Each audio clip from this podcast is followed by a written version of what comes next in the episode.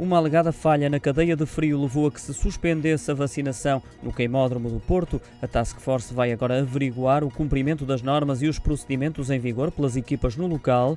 Esclarece que as pessoas que foram vacinadas na altura em que se começaram a verificar as falhas vão ser contactadas para monitorizar a eficácia das vacinas inoculadas, mas acredita que estas falhas não vão ter impacto na saúde dos utentes. Lê-se no comunicado enviado pela Task Force que vai ainda solicitar uma investigação do acontecimento à Inspeção Geral das Atividades em Saúde. O Infarmed já se encontra a acompanhar a situação, pedindo que qualquer reação adversa sentida após a administração das vacinas eh, neste centro de vacinação seja comunicada através do portal RAM, ou seja, o portal de reações adversas a medicamentos. Quanto aos agendamentos que estavam previstos para o queimódromo, vão ser reagendados para outros centros nas proximidades.